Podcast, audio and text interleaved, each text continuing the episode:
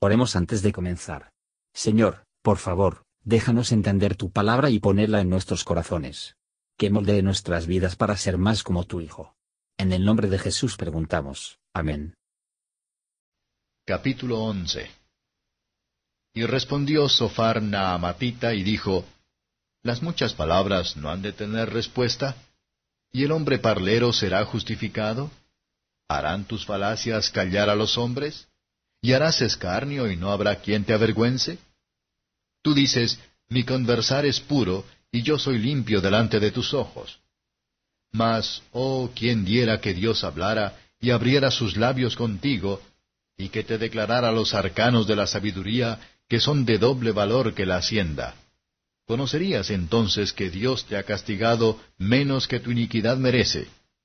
¿Alcanzarás tú el rastro de Dios? ¿Llegarás tú a la perfección del Todopoderoso? Es más alto que los cielos, ¿qué harás? Es más profundo que el infierno, ¿cómo lo conocerás? Su dimensión es más larga que la tierra y más ancha que la mar. Si cortare o encerrare o juntare, ¿quién podrá contrarrestarle? Porque él conoce a los hombres vanos, ve a sí mismo la iniquidad, y no hará caso. El hombre vano se hará entendido aunque nazca como el pollino del asno montés. Si tú apercibieres tu corazón y extendieres a él tus manos, si alguna iniquidad hubiere en tu mano y la echares de ti, y no consintieres que more maldad en tus habitaciones, entonces levantarás tu rostro limpio de mancha, y serás fuerte y no temerás, y olvidarás tu trabajo, o te acordarás de él como de aguas que pasaron. Y en mitad de la siesta se levantará bonanza, resplandecerás y serás como la mañana, y confiarás que habrá esperanza, y cavarás y dormirás seguro. Y te acostarás, y no habrá quien te espante, y muchos te rogarán. Mas los ojos de los malos se consumirán, y no tendrán refugio, y su esperanza será agonía del alma. Comentario de Matthew Henry Job capítulo 11, versos 1 a 6. Sofar atacó a Job con gran vehemencia se lo representaba como un hombre que amaba a oírse hablar, aunque él no podía decir nada al propósito, y como un hombre que mantuvo falsedades. Él deseaba que Dios mostraría a Job que menos castigo fue exigido de lo que merecía. Estamos preparados, con mucha seguridad, llamar a Dios para actuar en nuestras peleas, y pensar que si quería dejar de decir, Él tomaría nuestra parte. Tenemos que salir de todas las disputas que el juicio de Dios, que estamos seguros estamos es según la verdad. Pero esos no son siempre la razón que están más adelante a apelar al juicio divino, versos 7 a 12. Sofar habla bien acerca de Dios y su grandeza y la gloria, en relación con el hombre y su vanidad y locura.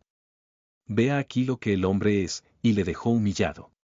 Dios ve a este hombre vano relativa, que iba a ser sabios, se pensó así, a pesar de que nazca como el pollino de un culo salvaje tan imposible de enseñar y de indomable. El hombre es una criatura vana, vacío, por lo que la palabra es. Sin embargo, él es un ser orgulloso y presumir auto. Sería sabio, se pensó así, a pesar de que no se someterá a las leyes de la sabiduría. Sería sabio, él alcanza después prohibido sabiduría, y, al igual que sus primeros padres, el objetivo de ser sabio por encima de lo que se escribe, pierde el árbol de la vida para el árbol del conocimiento. ¿Es una criatura como esta en condiciones de luchar con Dios? Versos 13 a 20. Sofar exhorta a Job al arrepentimiento y le da ánimos, pero mezclada con pensamientos duros de él. Pensó que la prosperidad mundana era siempre la suerte de los justos, y que Job debía ser considerado un hipócrita a menos que se restablezca su prosperidad. Entonces te levantarás tu rostro limpio de mancha, es decir, colmes, confiadamente al trono de la gracia, y no con el terror y el asombro expresado en Job 9 verso 34. Si nos consideran únicamente en el rostro del ungido.